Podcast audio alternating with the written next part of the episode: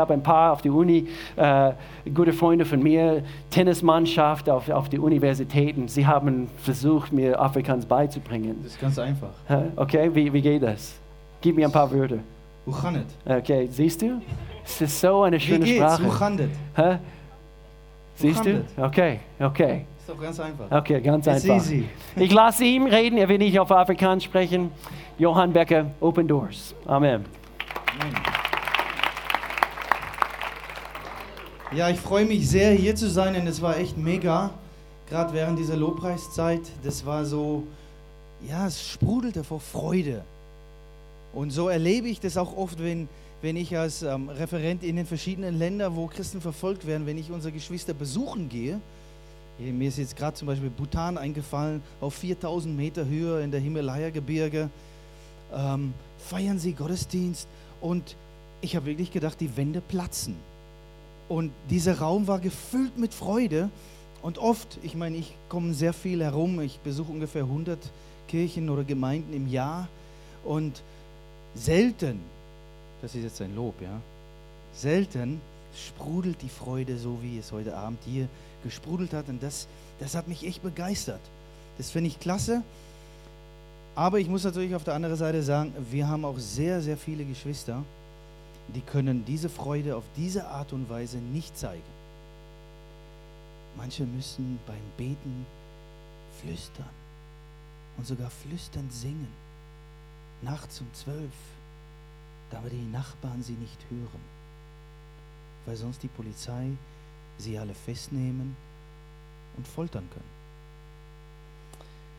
Von daher sind wir gleich schon im Thema Christenverfolgung heute. Und unsere Geschwister brauchen ja unsere Hilfe, sie brauchen unsere Gebete zuallererst. Das ist das Wichtigste. Ja? Sie brauchen unsere Gebete. Also schön, dass ein Opfer eingesammelt wurde und ihr uns auch äh, unterstützt. Aber ich muss an dieser Stelle sagen, das ist für mich nicht so wichtig. Wichtiger ist das Herz und wichtig ist, dass wir auch bereit sind, auf die Knie zu gehen und für unsere Geschwister zu beten. Weil dadurch zeigen wir unsere wahre Liebe. Es ist leicht, einen Schein irgendwo in einen geflochtenen Korb zu werfen. Ja? Aber auf die Knie zu gehen und zu beten, das ist viel schwerer. Zumindest, wenn man das kontinuierlich machen möchte. Ja? Das wissen wir ja aus unserem eigenen Gebetsleben, wie schwer das manchmal sein kann. Und ähm, deswegen wollte ich sagen, es gibt natürlich viele Gründe, warum unsere Geschwister nicht die Unterstützung bekommen, die sie brauchen. Ich möchte heute Abend nur drei nennen. Als erstes, wir wissen ganz einfach nicht, dass es so ist, wie es ist. Ja? Und das ist jetzt auch nicht unbedingt ein Vorwurf, denn der Gründer von der Organisation Open Doors, manche kennen ihn vielleicht auch besser so als der Schmuggler Gottes, ja, er wusste das auch nicht. Er ging vor 65 Jahren nach Warschau, nicht um die Gemeinden oder seine Geschwister, seine Familie zu besuchen, sondern er wollte auf so einen riesengroßen Kommunistentreffen gehen, weil er sich das anschauen wollte und sich dachte, ja, der Kommunismus, das wird der nächste Schrei. Ja, ist es ja auch, ne? Immer noch. Und er brauchte dort hinter der eiserne Vorhang einen Weckruf, den er dann auch bekam, weil wir haben das ja vorhin, ich weiß nicht, gesungen oder ja, ich glaube, wir haben es gesungen, ja, oder du hast es gesagt, ich weiß nicht, dass wir die Wahrheit, unser Herr sagt uns die Wahrheit, wenn wir das brauchen. Ja, war das in einem Lied vorhin? Ja, ja. Und ähm, so hat unser Herr auch zu ihnen gesprochen, Offenbarung 3, Vers 2. Wach auf und stärke das, was abzusterben droht. Und so ging es Bruder Andrew auch, Brother Andrew, dann in Warschau, in Polen, hinter der Eisernen Vorhang. Er besuchte natürlich die Gemeinden, während er da war, klar. Und hat auch gemerkt, dass irgendwas komisch ist, stimmt nicht so ganz. Aber er konnte auch nicht sagen, was das Problem jetzt genau ist. Bis er dann in diesem Vers wachgerüttelt wurde und er merkte, aha, ja, meine Geschwister hinter der Eisernen Vorhang sind diejenigen, die kurz davor stehen, abzusterben. Und jetzt nicht geistlich nur, sondern auch wortwörtlich. Sie werden gefoltert und umgebracht. Und sie brauchen eine Stärkung, bekommen die Stärkung aber nicht, weil er pennt. Oder weil wir schlafen. Was auch immer wir hinter dieses Synonym schlafen jetzt uns da jetzt ausmalen wollen.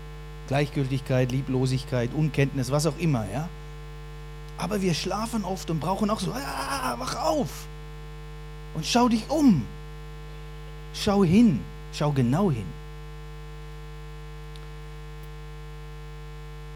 Ein zweiter Grund, warum unsere Geschwister nicht die Hilfe bekommen, die sie brauchen, ist, weil wir vielleicht wissen, dass sie verfolgt werden. Wir wissen, was das Problem ist, aber wir wissen nicht so genau, was wir tun sollen. Und das ist der Grund, warum wir jedes Jahr so einen Verfolgungsindex veröffentlichen. Das gefällt natürlich die Welt und die Medien und alle nicht so ganz, dass wir hier ähm, alle ans Bein pinkeln und dieses Thema dann hochhalten, aber das ist uns wurscht. Ja? Und jedes Jahr veröffentlichen wir diesen Index nicht, weil wir gerne mit Zahlen jonglieren oder mit Statistiken spielen und so weiter, sondern aus einem einzigen Grund. Wenn unsere Geschwister unsere Hilfe brauchen und unsere Gebetsunterstützung, dann können wir ja nur helfen und beten, wenn wir wissen, für wen und wofür und in welche Situation sie ja genau stecken, damit wir auch konkret beten können. Nicht all die Gebete. Kennt ihr all die Gebete? Ja, das sind nicht die Gebete, die in Aldi im Regal liegen, sondern das sind die Gebete, und die sind jetzt nicht schlecht, also verstehe mich nicht falsch. Aber wenn wir sagen, Herr, hilft all die Verfolgten. Und ich glaube, oft sitzt unser Vater auf seinem Thron und dann sagt er, ja, wen? Und dann kommt nichts. Und er so, ach, schade. Also jetzt hätte ich gerne ein großes Werk getan. Jetzt hätte ich gerne ein Wunder getan, aber du sagst mir ja nicht was. Du hast ja vorhin auch gelesen, ja? Äh, ah nee, du warst es gar nicht. Äh, du hast es gelesen, ja? Wir sollen kundtun und, und dann wird der Herr unser Herzenswunsch erfüllen. Sowas in der Richtung, ja? Wir sollen unser Herrn kundtun und sagen, Herr, diesen Bruder oder diese Schwester oder dieses Land oder diese Gemeinde in dieser Situation braucht jetzt deine Hilfe. Und er sagt, okay, ich bin dabei. Amen. Aber wenn wir nicht konkret beten, dann handelt Gott vielleicht durchaus schon. Aber wir kriegen das ja nicht mit, weil wir ja nicht wissen, was er hätte tun sollen. Und so können wir auch nicht danken. Ja, das ist nochmal ein wichtiger Grund. Wenn wir konkret beten und Gott handelt, dann sagen wir, ah Herr, du hast ja mein Gebet erhört. Du hast das und das getan. Danke. Und er sagt, ja, gerne. Hast du noch was? Und so wird aus unserer Gebete nicht ein Monolog, ein Dialog. Ja? Auf jeden Fall, das ist einer der Gründe, eigentlich der Hauptgrund. Und wir führen da sozusagen ein Top 50. Die 50 Länder, wo Christen am meisten verfolgt werden. Es gibt natürlich mehr Länder. Wir sind in über 60 Ländern dieser Welt aktiv, aber wir führen nur die 50 auf, wo sozusagen um die 650 Millionen Christen leben. Und sie werden alle mehr oder weniger verfolgt. Aber über 200 Millionen dieser Christen in diesen Ländern hier erleben Verfolgung auf eine besonders harte Weise. Über 200 Millionen, ja? Das muss man sich mal auf die Zunge zergehen lassen. Habt ihr gewusst? Noch nie in der Geschichte der Kirche, noch nie war die Verfolgung so schlimm wie heute. Vergessen wir den Kolosseen, vergessen wir Rom und Nero und das Mittelalter und so weiter. Das ist nichts im Vergleich zu, der, zu dieser Ausmaß der Verfolgung heute. Und übrigens, nicht Muslime oder Buddhisten oder Hindus oder sonstige Menschen sind diejenigen, die am meisten in dieser Welt verfolgt werden, sondern Christen sind die am meist verfolgte Volksgruppe, sage ich jetzt mal, auf dem Planeten Erde. Christen. Warum da so wenig in den Medien thematisiert wird und so wenig darüber gesagt wird, ist mir echt ein Rätsel, nicht ganz, aber ich sage es jetzt einfach mal so. Ja? Ein, ein Journalist verschwindet und das ist vier Wochen lang. Ständig Thema. Also ich bin ja nicht dagegen, ja. Und ich war während dieser Zeit ein bisschen in der Welt unterwegs. Ich war in Zentralafrika, ja, so weit weg von, von der Zivilisation, wie es fast nur noch geht. Und selbst dort war das in den Fernseh, in den, Fernseh, äh, in den Medien. Selbst dort. Und unsere Geschwister die über 200 Millionen? Nichts. Gar nichts. Schade. Ja, ich könnte jetzt noch viel dazu sagen, ähm, aber wir haben jetzt auch nicht so viel Zeit. Ich könnte ja wochenlang euch jetzt damit beschäftigen. Aber gut, was machen wir? Unsere Vision ist seit diesem Tag, wo Bruder Andrew eben dieser, diesen Weckruf hatte, ist das unsere Vision geworden und gewesen und bis heute immer noch, dass wir sagen, wir wollen die Gemeinde Jesu inmitten von Verfolgung ausrüsten und stärken. Also wir sind eigentlich keine Missionsgesellschaft. Denn wir gründen keine Gemeinden und betreiben keine Mission in den verschiedenen Ländern. Warum? Weil wir der Meinung sind, dass in all diesen Ländern, die ich ja hier auf der Karte jetzt auch gezeigt habe, sind schon Kirchen. Dort sind schon Christen. Also Gottes Reich existiert schon dort. Warum neue Gemeinde, Gemeinden gründen und starten, wenn die, die da sind, nicht dazu in der Lage sind, das zu sein, was sie sind. Gemeinde, Licht und Hoffnung und Salz und so weiter. Sie brauchen Hilfe. Die Hände sind gebunden oder sie sitzen im Gefängnis oder sie haben gebrochene Beine oder, oder was auch immer fehlt.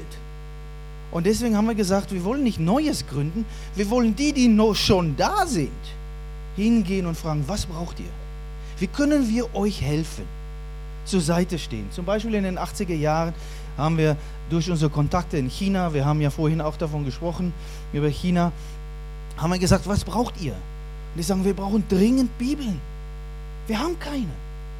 Sie feiern Gottesdienst und haben ein halbes Matthäus-Evangelium und sie reißen die Kapitel auseinander und verteilen die einzelnen Kapitel untereinander. Und sagen, okay, du liest Kapitel 1 und du Kapitel 2, wenn du es fertig bist, dann tauschen wir es untereinander aus. Ich sage, okay, gut, wir bringen euch Bibeln. Wie viele braucht ihr? Guck mal da. Ja. Sehen wir, wie groß China ist? Hätten wir vorher schon eigentlich denken müssen. Ja? Und die sagen, ja, also für den Anfang ungefähr eine Million. Äh, okay. Okay, gut. Das ist unser Auftrag. Wenn ihr das braucht. Eigentlich, ja. Mein Arbeitgeber ist nicht Open Doors oder der Vorsitzende von dem Verein in Deutschland. Mein Auf, äh, Auf Arbeitgeber sind die verfolgten Christen und die verfolgte Kirche. Und alles, was ich tue, muss ich daran messen. Ist das, was ich heute Abend hier tue, diene ich damit meine Geschwister oder nicht? Und wenn ich es nicht tue, ihr dürft mir sagen, dann muss ich damit aufhören. Weil dazu bin ich nicht da. Und mir ist nochmal ein Wort wichtig hier auch, da inmitten. Ja, wir können nicht warten, bis die Verfolgung aufhört und dann erst hingehen. Zu wen wollen wir dann hin? Nehmen wir zum Beispiel Irak. Ja, vor 10, 15 Jahren über zwei Millionen Christen in diesem Land. Wo sie schon Kirchen hatten, da war hier in Europa, hat man sich mit dem Holzknüppel noch zusammengeschlagen. Ja? Und heute nicht über zwei Millionen, sondern nur noch um die 200.000. Wir können wirklich von einem Aderlass sprechen. Die Kirche blutet aus. Wir können nicht warten. Während die Bomben explodieren und die Scharfschützen da sitzen, müssen wir hin. Außerdem hat es auch keinen Sinn zu warten, weil es wird auch nie aufhören. Das wäre ja sogar unbiblisch. Ja? Jesus hat ja gesagt, wenn ihr mir nachfolgt, dann werden sie euch verfolgen, so wie sie auch mich verfolgt haben. Es wird nie aufhören. Also finden wir uns einfach mal damit ab. Punkt. Mein dritter Punkt. Ja, wir wissen, wie es ist und wir wissen vielleicht auch, was wir tun können, beten und auch wofür, aber glauben wir wirklich immer, dass unsere Gebete helfen? Und deswegen möchte ich mit euch über diesen Vers hier nochmal sprechen aus Lukas 22, Vers 32, wo es heißt, aber ich habe für dich gebetet. Sagt Jesus ja zu Petrus. Damit du den Glauben nicht verlierst. Und wenn du dann zu mir zurückkehrst, ja, so stärke den Glauben deiner Brüder oder deiner Geschwister. Und lassen Sie mal uns von Jesus eine Lektion über das Gebet lehren lassen. Wir haben ja das Vorrecht, Petrus hatte das da nicht.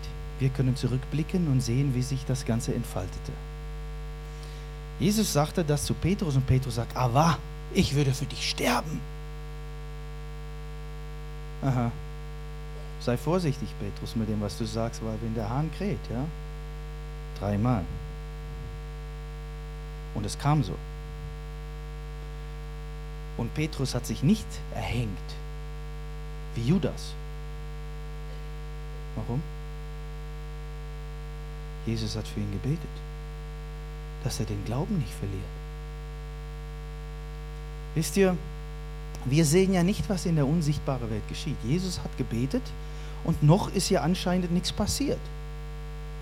Beziehungsweise Petrus verleugnete Jesus, rannte davon, war zerstört und alles. Aber er ist ja dann zurückgekehrt. Jetzt möchte ich mit euch einen hypothetischen Fall durchgehen. Ja?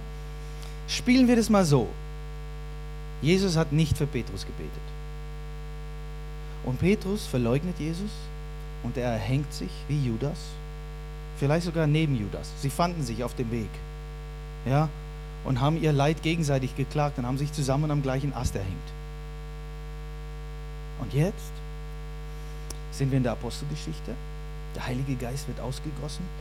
Und normalerweise kommt ja jetzt eine gewaltige Predigt.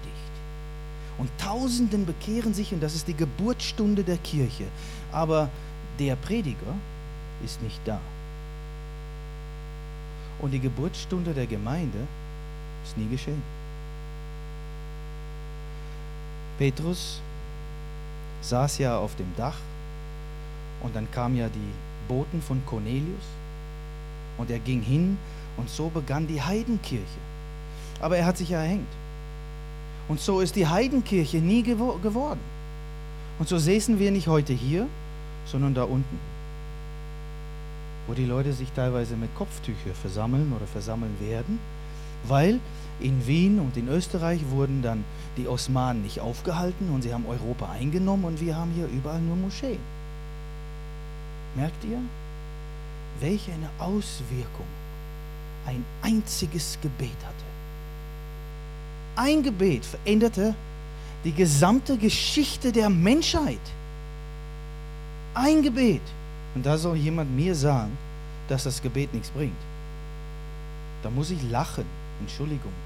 Will ja jetzt nicht äh, unverschämt sein, aber das ist so. Das ist zum Lachen und zum Weinen zugleich. Und das ist aber auch keine Einbahnstraße. Du hast es vorhin gesagt, ja? Wenn du zurückkehrst, dann stärke den Glauben deiner Brüder. Und wie sieht es denn mit unseren Geschwistern aus? Die über 200 Millionen, das ist ja nicht anders. Sie brauchen, wie Petrus damals das Gebet Jesu gebraucht hatte, brauchen sie unsere Gebete.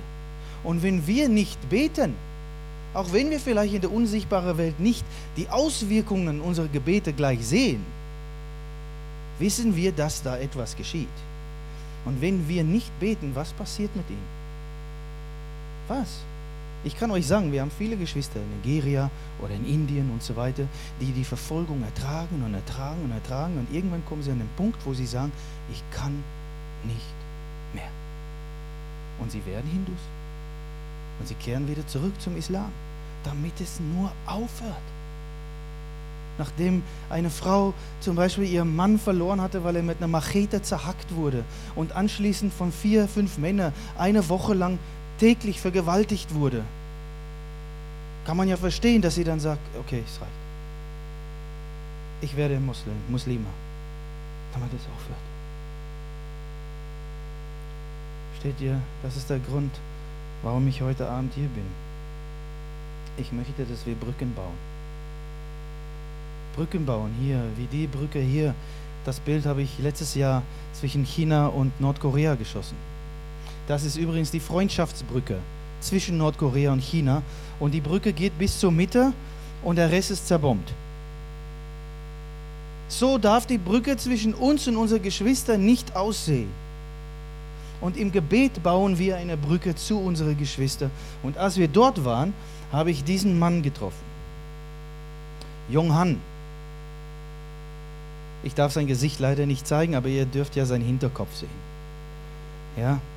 Jong Han, ein junger Pastor, betreut drei kleine Hauskirchen an der Grenze zwischen China und Nordkorea. Und wisst ihr, in einer dieser Hauskirchen haben sie sich zur Aufgabe gemacht, Folgendes zu tun. Es kommen ja viele Nordkoreaner, die fliehen über die Grenze. Und das Problem ist aber, wenn sie es jetzt tatsächlich schaffen sollten, auf die chinesische Seite zu kommen, dann warten die Menschenhändler. Vor allem die Frauen. Die Männer sind uninteressant, sie werden dann zurückgeschickt oder sie werden ermordet auf der Stelle. Aber die Frauen kann man ja als Sexsklavin verkaufen. Und da warten die Menschenhändler schon auf sie. Oder einsame chinesische Ehemänner oder die noch keine Frauen haben, die denken dann, ah ja, eine, eine nordkoreanische Frau, ich nehme ihr Pass weg und du bist jetzt meine Frau und du tust alles, was ich dir sage, sonst melde ich dich bei den, bei den Behörden.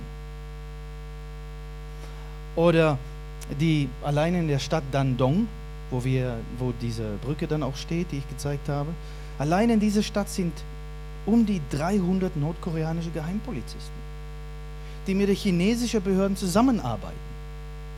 Insofern verschwinden durchaus auch chinesische Pastoren und enden dann tot irgendwo in Nordkorea. Und sie haben sich zur Aufgabe gemacht, und hier merken wir, das ist Gemeinde. Das ist Jesus am Wirken.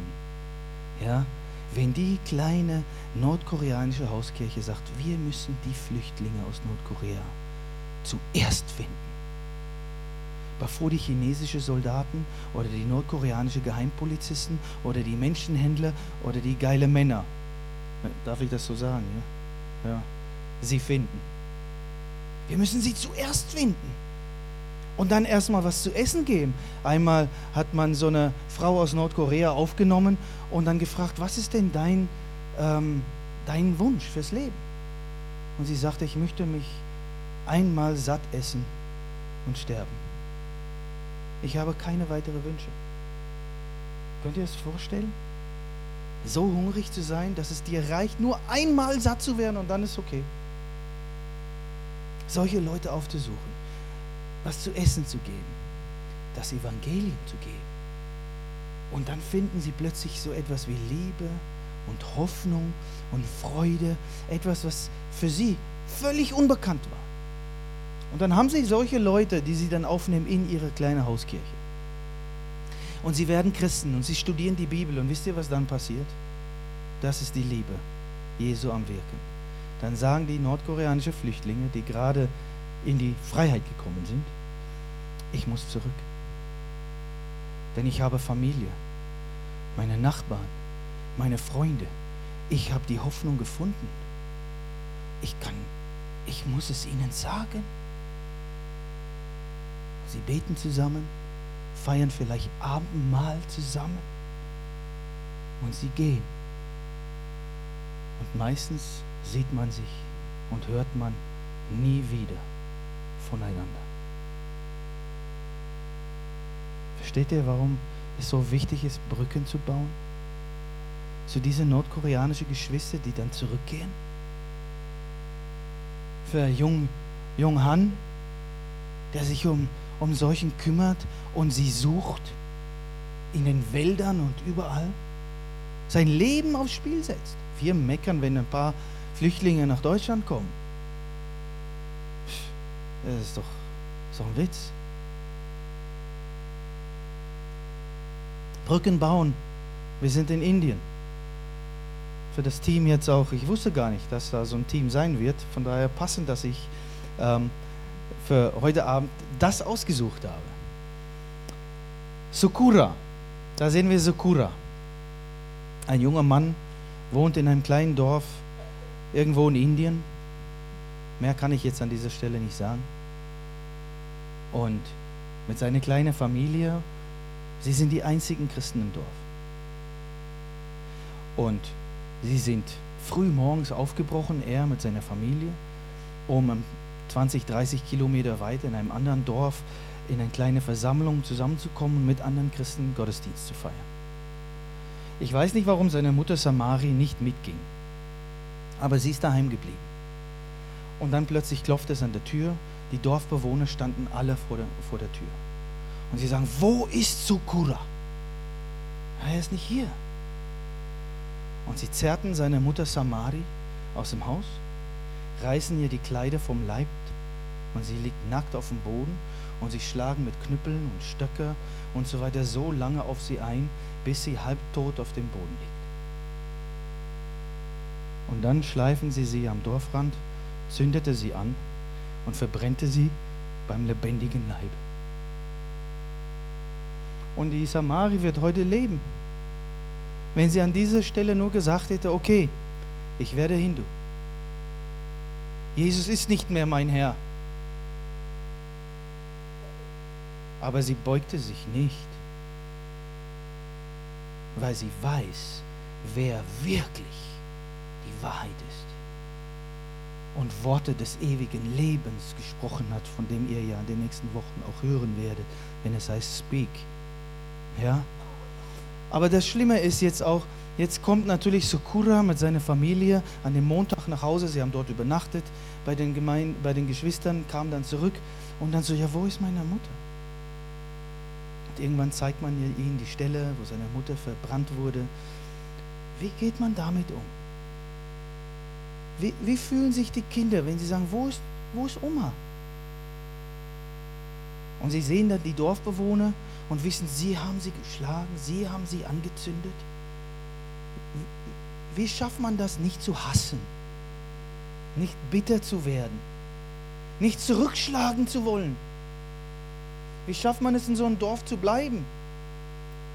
Die Leute weiterhin auf der Straße zu begegnen, obwohl sie die Straßenseite wechseln und einem anspucken und die Kinder mit ihren Kindern nicht spielen wollen und sie keine Freunde haben, niemanden haben. Und das Traurige, muss ich sagen, unsere Mitarbeiter haben davon mitbekommen und unsere Mitarbeiter sind ja auch alle Einheimische. Also wir senden ja keine Leute dorthin, die dann dort arbeiten, sondern die Kirche vor Ort macht die Arbeit und es sind Einheimische. Also unser Partner und unsere Mitarbeiter dort vor Ort, unser Team, die sind dahin gefahren stundenlang durch die Wälder, bis ihr da ankam. Und wisst ihr das Traurige? Wenn dann so jemand wie ein Sakura sagt, wisst ihr, mich oder uns haben in unserem Dorf noch nicht einmal jemanden besucht. Das darf nicht sein.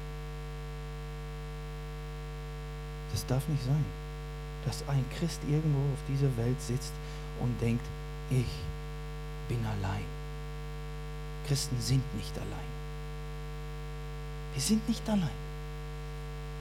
Und bedankte sich. Und das ist dann das Schöne, wenn wir dann sagen können, hey, wisst ihr, wir werden das erzählen. Jetzt stehe ich heute erzähle euch von Sukura und seiner Familie. Und wir werden nachher für, für ihn und für sie beten, damit sie dranbleiben, sie nicht aufgeben, sie nicht absterben, sie nicht zurückkonvertieren und, und Hindus werden, sondern Jesus mitten im Feuer ja, treu bleiben. Und das ist übrigens auch ihre, ihre, ihre Gebetsanliegen. Immer wieder frage ich auch unsere Geschwister, hey, wofür sollen wir beten? Und sie sagen komischerweise, bitte betet nicht dafür, dass die Verfolgung aufhört.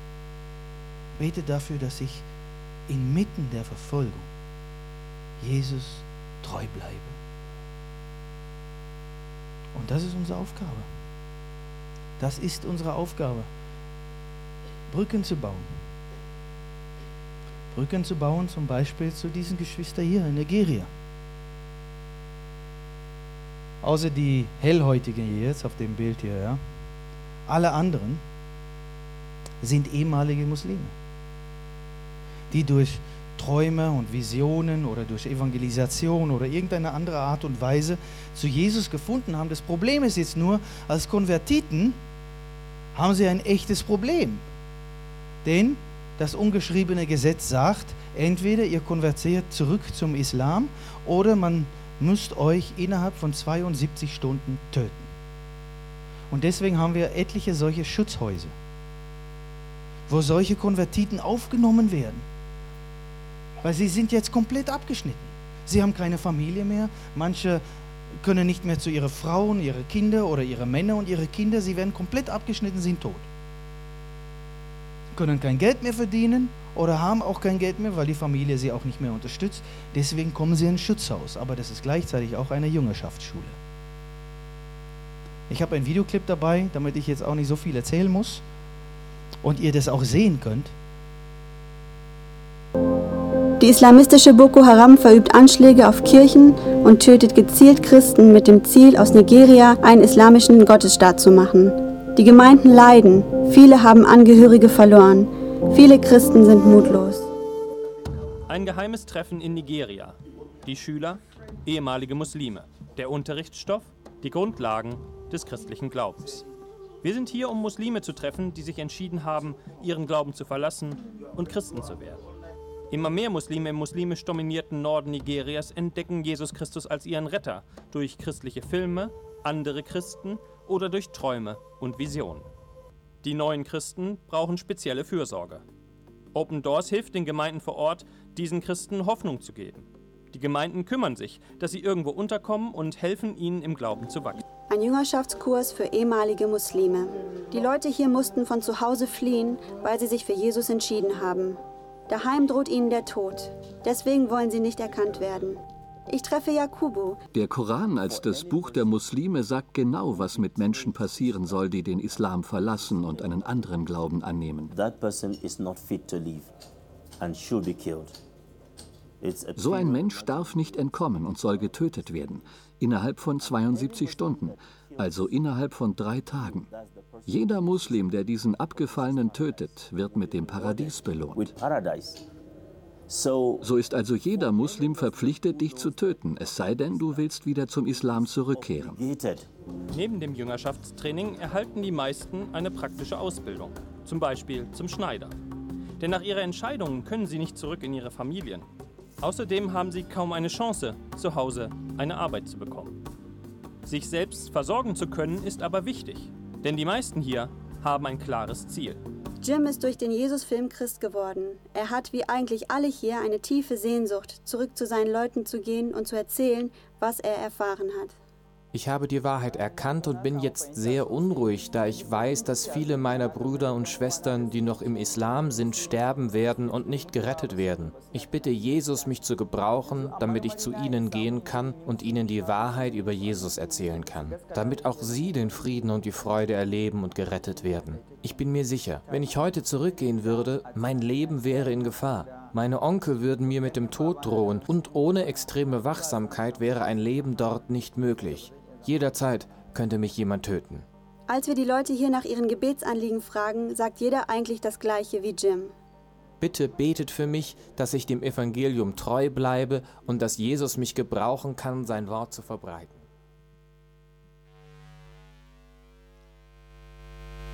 Das nenne ich Hingabe. Da können wir uns ein Scheibchen abschneiden. Und merkt ihr schon, da erfüllt sich das Wort Jesu. Ich habe für dich gebetet, damit du den Glauben nicht verlierst und wenn du dann zurückkehrst, stärk, dann stärkst du den Glauben deiner Geschwister. Und wir beten für unsere Geschwister, sie bleiben treu und an ihnen haben wir Vorbilder, die uns zeigen, was es bedeutet, Jesus nachzufolgen und zwar kompromisslos. Und dann haben wir auch was davon nie eine Einbahnstraße. Es geht immer hin und her. Wir leiden, wenn ein Glied leidet, leiden alle mit. Und wenn er stehen bleibt, ach, äh, weiter wächst und, und Jesus nicht verleugnet und der Herr ihn gebraucht und sich freut, so steht es nämlich auch im Korintherbrief, dann freuen sich auch alle anderen mit. Nicht nur mitleiden, auch mit freuen. Und so haben wir Anteil, wie du es gesagt hast, an dem, was dort geschieht. Und ich möchte mit einem letzten Zeugnis hier schließen und nochmal eine Brücke bauen zu Saif. Saif, ein Moslem aus Afghanistan. Und wie es überhaupt in, im Mittleren Osten so ist, ein Fernseher und ein Radio ist oft der einzige Draht nach draußen. Und so hat er so ein Radio zu Hause und er dreht dann an dem Senderknopf rum und plötzlich kommt ein christlicher Radiosender. Und zum ersten Mal in seinem Leben hört er von Jesus. Oder wie sie ihn nennen, Isa. Und dieser Jesus begeistert Saif so sehr, dass er sagt, hey, ich, ich muss unbedingt noch mehr über diesen Jesus erfahren. Aber wie? Da brauche ich ein Angel, also das Buch der Christen. Aber alleine nach so einem Buch zu fragen, könnte mein Tod bedeuten. Geschweige denn davon einen zu besitzen. Und er weiß nicht, wie er sich helfen soll, aber er ist auf der Straße unterwegs, ihm kommt jemand entgegen, drückt ihm was in der Hand, verschwindet in der Menge und er schaut hin, eine Bibel, und versteckt es in sein Gewand und geht nach Hause. Und er kommt zu Hause an, macht die Tür auf und dort wartet seine Frau und seine sieben Kinder auf ihn. Und einer seiner Kinder, seine Tochter, war oder ist seit Geburt gelähmt. Und in dem Moment, wo er in die Türschwelle tritt, dreht seine Tochter sich um und schaut ihn an. Und alle im Haus natürlich so, wow, was, was ist hier los? Und Saif scheint auf jeden Fall ein kluges Köpfchen zu sein, zählt eins und eins zusammen und sagt, ah, das muss an dem Buch der Christen liegen. Und wenn allein der Gegenwart dieses Buches, des Wortes Gottes, ja, das lebendig machende Wort Gottes, wenn allein der Gegenwart dessen bewirken kann, dass meine Tochter sich bewegt, was würde passieren, wenn ich dieses Buch aufschlage und wenn ich daraus lese? Oder wie Ezekiel es erfuhr, es zu essen. Ja? Auf jeden Fall, die Familie setzen sich zusammen und er fängt an zu lesen, seine Tochter steht auf und geht. Und wir denken vielleicht, oh, das ist eine tolle Pointe, aber das ist gar nicht die Pointe. Ja? Denn jetzt hat Saif ein ernsthaftes Problem. Seine Tochter will nämlich raus. Sie will spazieren gehen. Und die Nachbarn stellen jetzt Fragen. Saif, warum kann deine Tochter gehen? Ähm, hm, ja, dann klingelt das Telefon bei diesen Radiosendungen und Fernsehsendungen. Ist immer eine Telefonnummer dabei, wo sie dann auch anrufen können, Fragen stellen können und so weiter. Er sagt, was soll ich machen? Was sagt man denn da? Auf jeden Fall kann man ja nicht sagen, schweig. Ja? Denn ich kann nicht schweigen von dem, was du getan hast. Singen wir ja so schön, wenn es ja keinen Grund zum Schweigen gibt. Ja, und wenn es dann in so einer Situation, dann, dann plötzlich ja, stellt sich die Frage, ob wir jetzt wirklich nicht schweigen können. Und Saif kann ich schweigen, aber wisst ihr, was das Problem ist? Irgendwann klingelt das Telefon nicht mehr. Irgendwann klingelt das Telefon nicht mehr. Und so geht es vielen unserer Geschwister in Afghanistan. Es gibt dort keine offizielle Kirche. Oft ist die Kirche die Familie zu Hause, ihre vier Wände und das war's. Und die wenigen, die sich vielleicht doch treffen können, wisst ihr, wie sie sich als treffen? Mit einem Sack über ihren Kopf, damit sie die Gesichter ihrer Geschwister nicht sehen müssen und wenn sie gefangen genommen werden und gefoltert werden, sie niemanden verraten können. Aber ich möchte dieses Zeugnis zumindest mal auflösen, damit wir auch Grund zum Danken haben und wissen, dass unser Herr wirklich der König aller Könige ist. Weil Saifs Frau rief nämlich an. Und sie sagt, ich weiß nicht, wo Saif ist.